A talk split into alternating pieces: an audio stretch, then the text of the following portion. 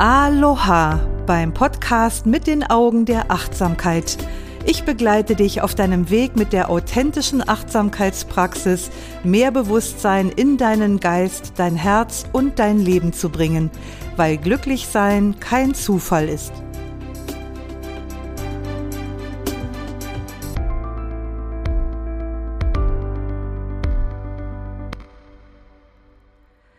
Sei ganz herzlich gegrüßt. Ich freue mich, dass du meinen Podcast anhörst und dass wir jetzt ein wenig Zeit miteinander verbringen, um mal wieder die Welt mit den Augen der Achtsamkeit zu sehen.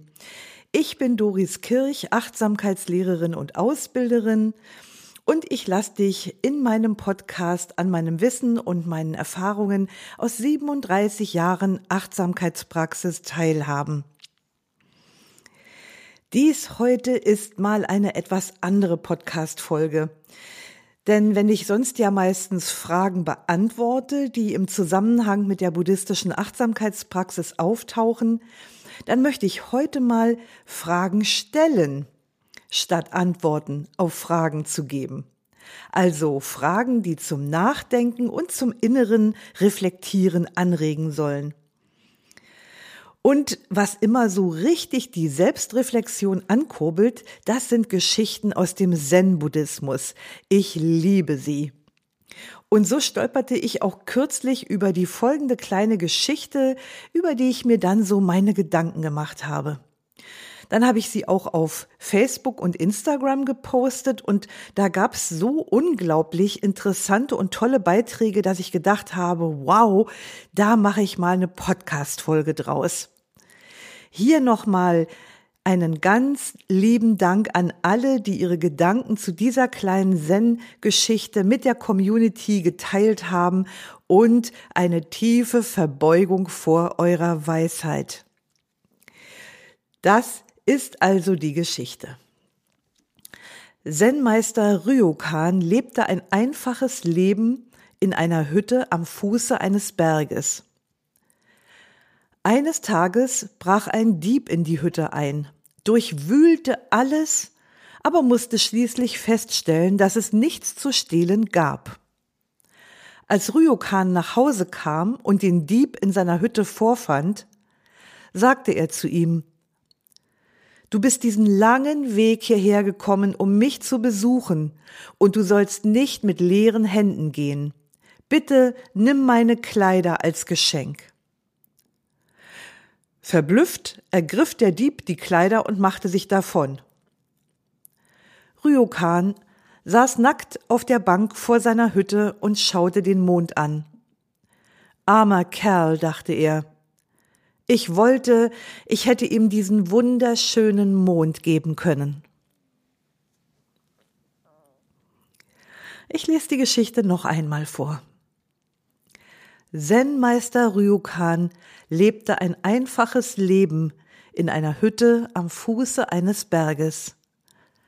Eines Tages brach ein Dieb in die Hütte ein, durchwühlte alles, aber musste schließlich feststellen, dass es nichts zu stehlen gab.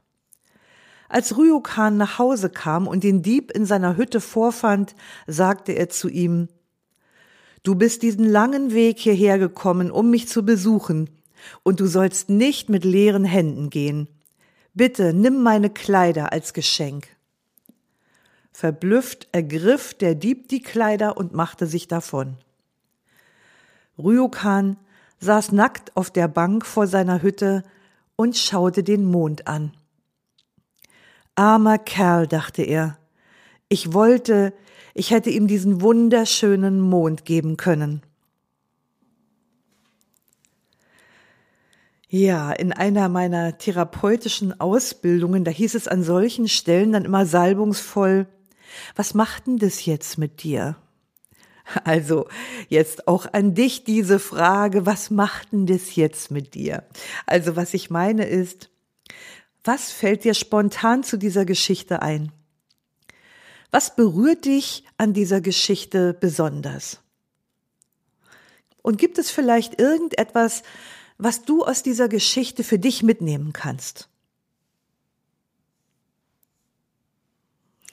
Also ganz ehrlich, diese Geschichte hat mich schon beschäftigt und zwar so beschäftigt, dass ich mich mit meiner jüngsten Tochter darüber ausgetauscht habe, die diesen Post mit der Geschichte auch gelesen hatte. Und Luca ist nicht nur angehende Psychologin, sie hat auch eine tiefe Spiritualität und sie hat auch einen ausgezeichneten analytischen Verstand. Und wie sie so ist, sagte sie nach einer kleinen Pause, also diese Geschichte hat es echt in sich. Sie meinte, diese Geschichte sei wirklich vielschichtig, also mit vielen verschiedenen Deutungsebenen und die muss man erstmal alle rausfinden. Also, ich versuche das jetzt mal, natürlich ohne Anspruch auf Vollständigkeit. Vielleicht wirst du einen Aspekt finden, der hier noch gar nicht angesprochen wurde am Ende. Und übrigens, das möchte ich vorher auch noch sagen, Natürlich habe ich meine eigenen Gedanken zu dieser Geschichte gehabt und ich habe auch verschiedene Aspekte darin gesehen, aber im Austausch mit anderen, also mit Leuten, mit denen ich darüber gesprochen habe und vor allem auch so auf Facebook und Instagram, da hat sich ein viel umfassenderes Bild ergeben mit so vielen verschiedenen Deutungsebenen, auf die ich alleine gar nicht gekommen wäre. Ich habe wieder mal feststellen können, wie viel an diesem Satz dran ist, dass das Ganze mehr ist als die Summe seiner einzelnen Teile. Die Deutung dieser Geschichte ging durch die Beteiligung verschiedener Menschen immer mehr in die Tiefe. Und das war irgendwann so tief, dass ich gedacht habe, boah, da musst du unbedingt eine Podcast-Folge draus machen. Naja, hier ist sie. Also meine Frage an die Community war, was siehst du in dieser Geschichte? Beziehungsweise, was nimmst du aus dieser Geschichte mit? Dirk schrieb zum Beispiel, das, was wirklich von Wert ist, kann man nicht stehlen. Man kann es nur verschenken. Das, was wirklich von Wert ist, kann man nicht stehlen, man kann es nur verschenken. Und das bringt uns direkt zu der Frage, was in meinem Leben ist denn wirklich von Wert? Was in deinem Leben, frage ich mal ganz direkt, was in deinem Leben ist wirklich von Wert? Und dann ist da auch noch die Frage des Schenkens. Wir leben in einer Gesellschaft maßlosen Überflusses und wir werden durch die derzeitigen äußeren Umstände gerade zum Umdenken und zur Reduktion gezwungen, also auf diesen Überfluss mal zu schauen. Also lass uns doch mal darüber nachdenken.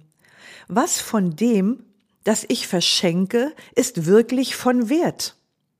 Was könnte das sein? Ist mein Geschenk ausschließlich auf das Begehren eines anderen ausgerichtet? Ist das der einzige Aspekt dabei? Oder habe ich, wenn ich etwas verschenke, auch im Kopf, wie die Sache, gewöhnlich sind es ja irgendwelche Dinge, wie die Sache hergestellt wurde, wie die Menschen leben, die sie hergestellt haben, wie nachhaltig sie hergestellt wurde oder wie ihr ökologischer Fußabdruck ist? Und ist diese Sache überhaupt nötig? Wie lange wird sie nutzbar sein? Und wie wird die Sache später entsorgt? Eine weitere Frage ist, ist denn nur von Wert, was materiell ist? Also Dinge? Ich habe darüber nachgedacht. Und ich habe gestern Zeit Achtsamkeit und Liebe verschenkt.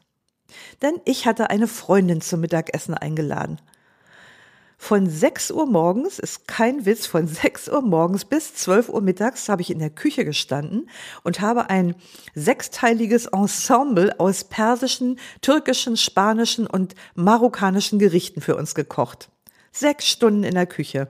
Und ich war voller Präsenz, voller Liebe und mit voller Kreativität dabei, für uns beide ein übrigens ausgesprochen gesundes und fast vollständig veganes Mittagsmahl mit Freude vorzubereiten.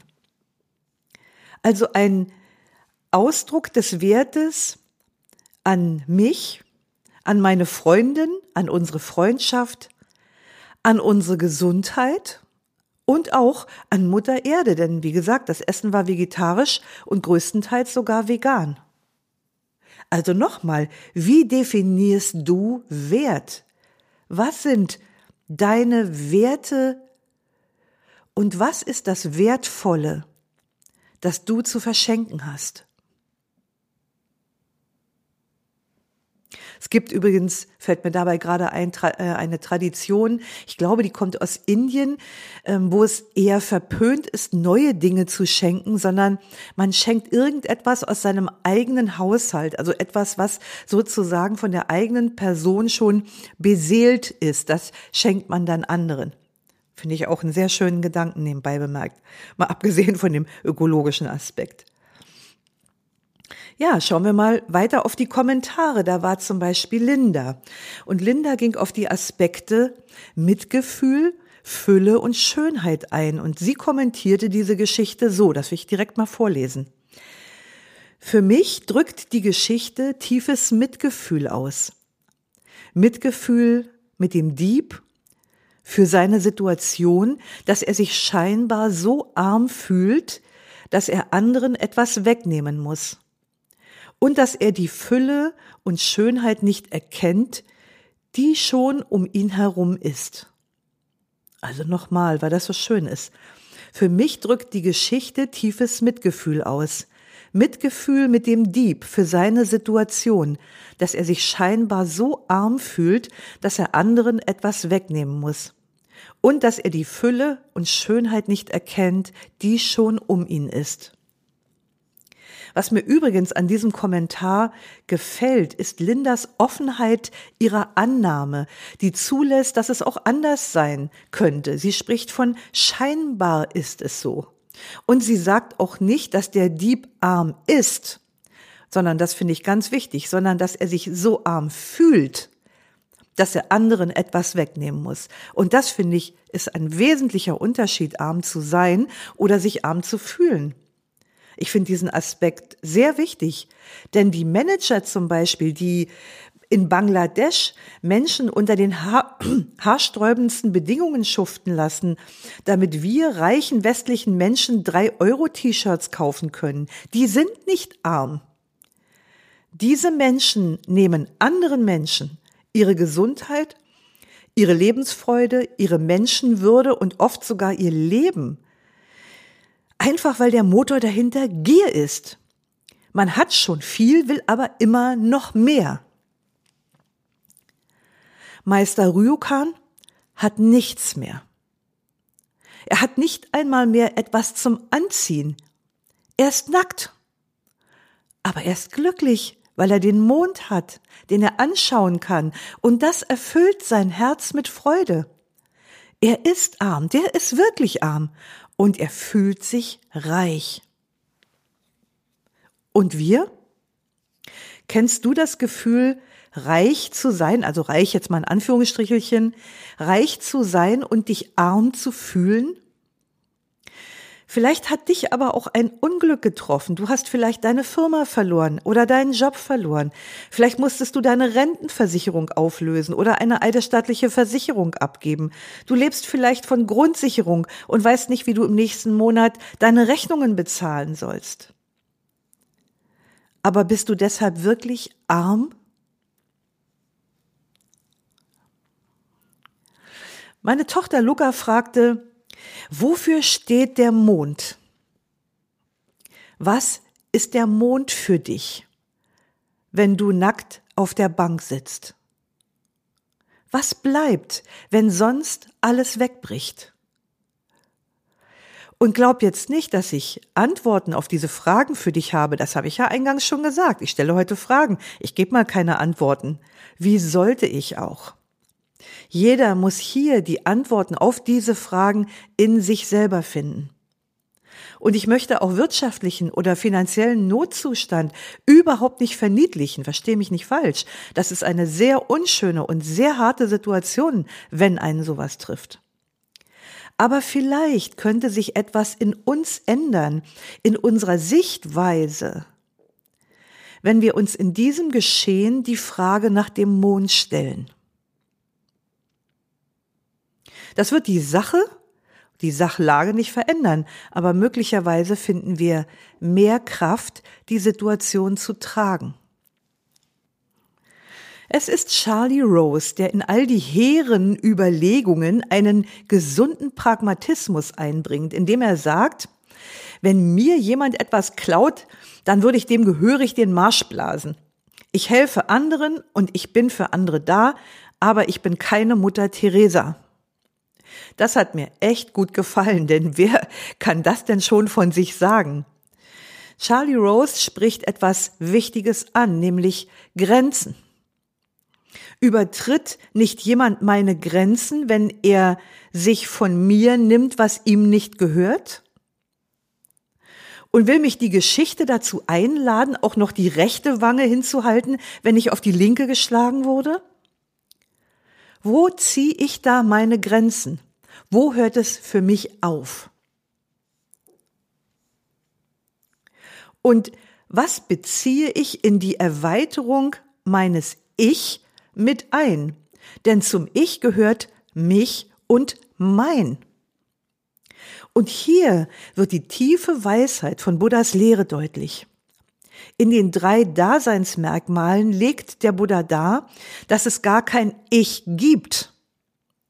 Das würde jetzt zu weit führen, hier auf das Daseinsmerkmal des Anatta, das Nicht selbst einzugehen. Aber hier an dieser Stelle nur so viel. Für denjenigen, der die vollständige Erkenntnis erlangt hat, öffnet sich die Einsicht, dass es kein Selbst und kein Ich gibt und demzufolge auch kein Mein. Was also sollte mir denn gestohlen werden, mir, wenn es gar kein Ich gibt? Meister Ryokan hat kein Ich mehr. Offensichtlich hat er es nicht mehr. Er hat es überwunden. Deshalb kann er auch nicht bestohlen werden. Deshalb gibt es in seiner Wahrnehmung auch nicht so etwas wie einen Dieb. Er sieht das, was wir als moralisch als Dieb etikettieren, als das, was er ist, einen Menschen, der sich die Mühe gemacht hat, ihn in seiner Hütte aufzusuchen. Er sieht also ganz wertfrei einen Besucher.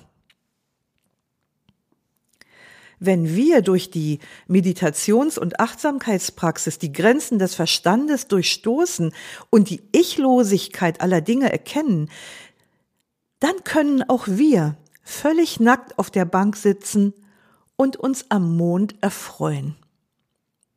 Haha. Ha. Bis es soweit ist, kann uns niemand die Frage abnehmen, wie wir dieses Ich das wir glauben zu haben, wie wir dieses Ich schützen und wo wir unsere Grenzen ziehen, wie viel wir uns wegnehmen lassen, wie viel wir mit uns machen lassen, wie es um unseren Selbstwert bestellt ist und wie wir den Wert unserer Arbeit definieren. Aber vielleicht ändert diese kleine Zen-Geschichte deinen bisherigen Blick auf das Ganze. Charlie Rose hat da eine klare Grenze für sich gefunden. Aber was mich beeindruckt hat, ist auch, dass er gleichzeitig, und das wurde dann in einem weiteren Kommentar von ihm deutlich, auch die übergeordnete Dimension der Geschichte erfasst hat. Er spricht nämlich weiter von Weisheit und von Dankbarkeit und davon, dass er seine Werte so zum Ausdruck bringt, wie ich es mit meiner Freundin getan habe indem er für die Menschen da ist, die ihm etwas bedeuten, indem er versucht, seine positive Lebenshaltung, seinen Humor, seine Energie und seinen Flow an andere weiterzugeben. Lieber Charlie Rose, du fragst, ob das eine Antwort ist, was die Botschaft dir bedeutet. Das kann ich dir nicht sagen, aber was ich sagen kann ist, dass deine Zeilen und deine Gedanken mich sehr berührt haben. Schauen wir noch auf ein paar andere Kommentare. Patricia zum Beispiel schreibt, dass ihr die Geschichte zeigt, dass man kein besonderes Glück, ich sag mal eigene Kommentar, eigener Kommentar im Außen braucht. Man braucht keinen Schatz, wenn das Herz glücklich ist. Und Celerina schreibt, mir ist klar geworden, wie oft ich den schönen Mond übersehe. Ach ja, habe ich gedacht, ja, wie oft übersehen wir den schönen Mond und zwar gerade oft, gerade dann, wenn wir den schönen Mond am dringendsten brauchen, dann ist für viele von uns Neumond, alles dunkel.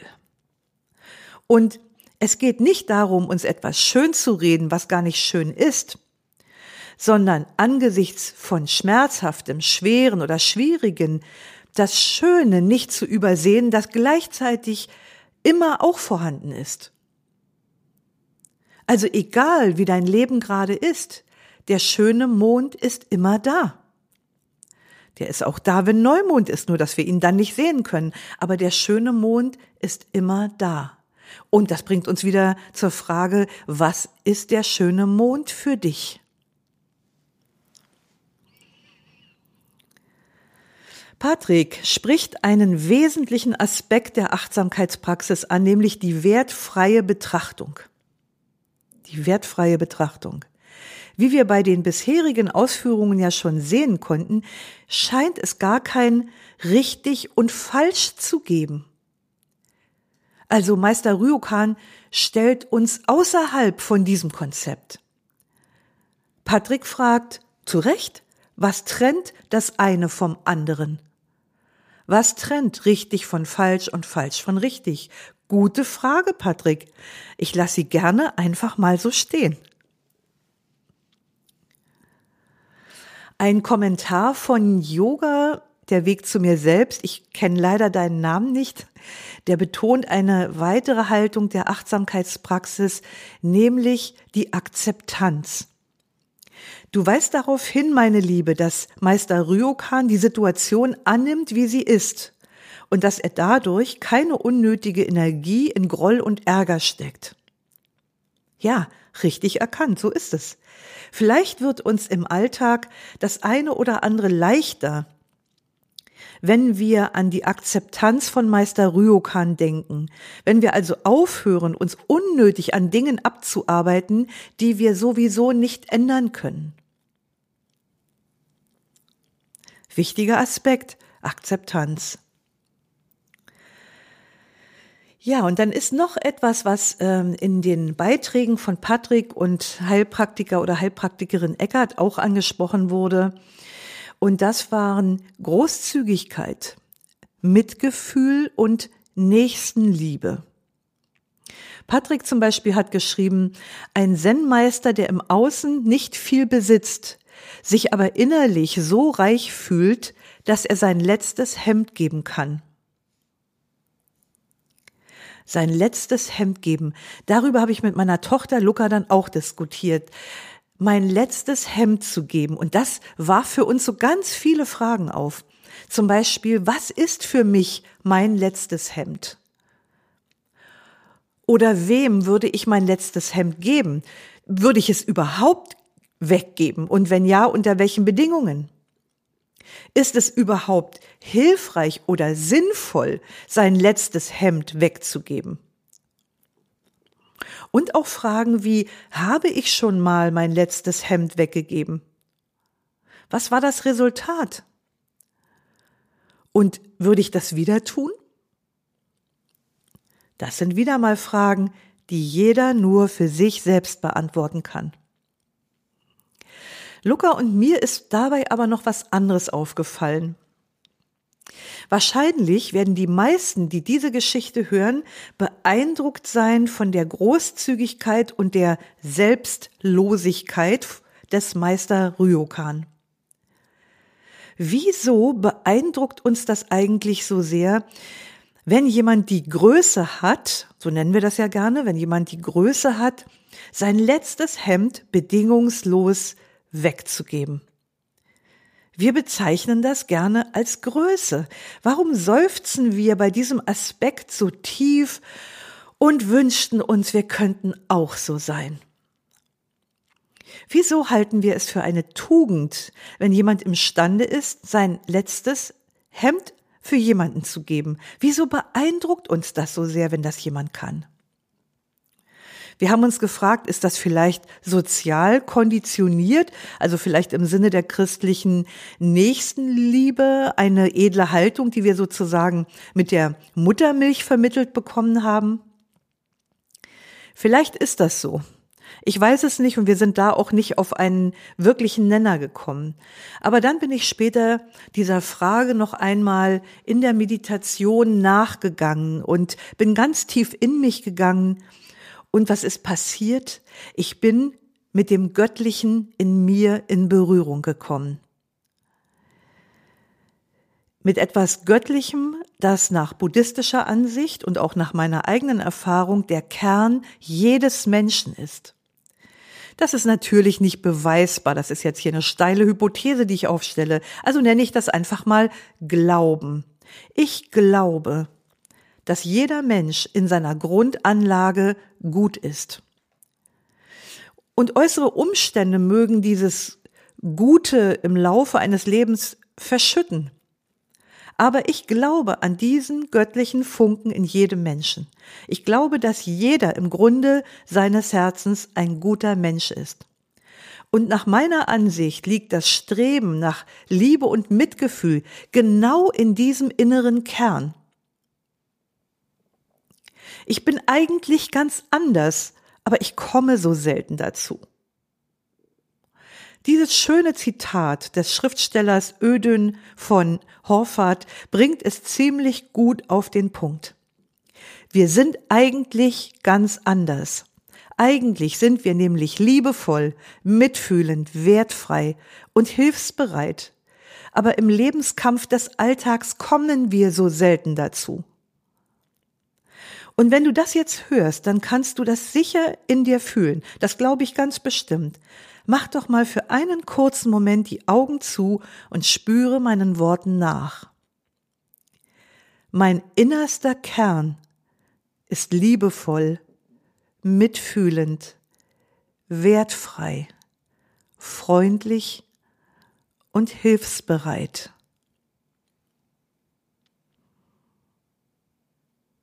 Ich bin ganz sicher, dass dich das im tiefsten Inneren berührt.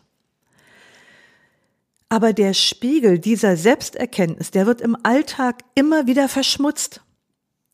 Wir sehen uns dann nicht vollständig und nicht klar, also nicht so, wie wir wirklich sind.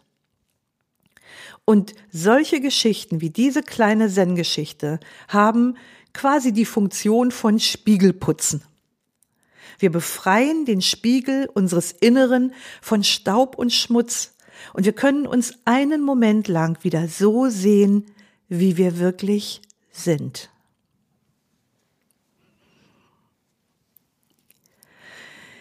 Ja, das war's mal wieder für heute. Wie schön, dass du auf meiner tiefen philosophischen Reise mein Reisebegleiter oder meine Reisebegleiterin warst. Übrigens, die Themen, die wir heute angesprochen haben, die sind auch Bestandteil in meinem Achtsamkeits-Online-Kurs Flourishing Your Mind and Life.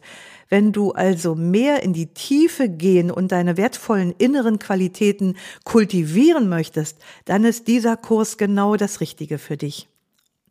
Schreib mir gerne in den Kommentaren zu diesem Post auf Instagram oder auf Facebook mehr über deine Gedanken zu diesem heutigen Thema. Freue ich mich sehr drauf und ich freue mich natürlich auch sehr über eine Bewertung auf Apple Podcast. Schön, dass du heute wieder mit dabei warst. Lausche, lerne, liebe und lass uns mit Leichtigkeit leben. Bis nächste Woche. Deine Doris.